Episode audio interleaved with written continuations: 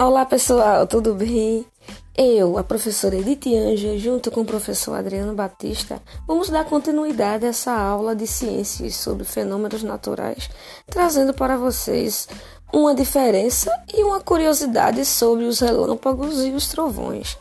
E vou deixar essa pergunta para vocês: quem será que vem primeiro? É o relâmpago ou é o trovão? Primeiro, no céu aparece uma luz ou escutamos um barulho? E aí? Tá curioso para saber? Então vamos continuar? Bem, pessoal, primeiro a gente vê aquela luz no céu, um clarão no céu, para depois a gente escutar o barulho. Isso significa que primeiro vem o relâmpago para depois vir o trovão. Mas isso tem uma explicação científica. Sabe por que isso acontece? Porque a velocidade da luz ela é mais rápida do que a velocidade do som. Sabe quanto ela vale, pessoal? Ela chega a valer aproximadamente 300 milhões de metros por segundo. Já do som é bem pequenininha, é 340 metros por segundo. Ou seja, ela é superior, ela é muito rápida à velocidade da luz, tá certo? E temos para conclusão, podemos concluir que a velocidade que primeiro vem o relâmpago para depois vir o trovão. Beleza?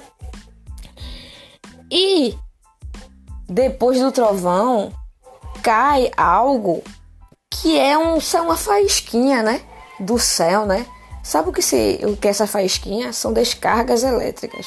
Isso aí são os chamados raios que podem atingir até o chão, né, certo? E quem tiver ali naquele momento pode ser atingido por essas descargas elétricas, que são os raios. Outra curiosidade também, pessoal, que temos como prever que um raio ele está próximo de cair. A gente vê aquele clarão no céu, que é o relâmpago, a gente começa a contar e para quando a gente escuta o barulho que é o trovão. Vamos lá fazer o teste. Bem, viu o clarão no céu, começa a contar. Um, dois, três.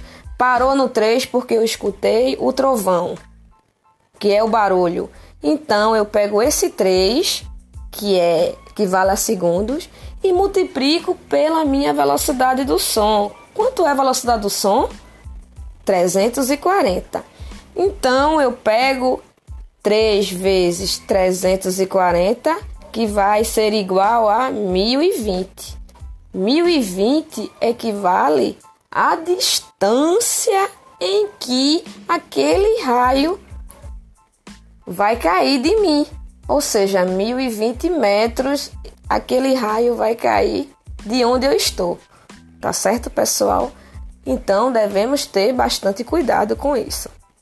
Com os raios, tá certo? Então é isso, pessoal. Uma boa aula. Espero que vocês tenham gostado desse podcast. Ouçam e vamos lá para as nossas atividades, tá bem? Abraço!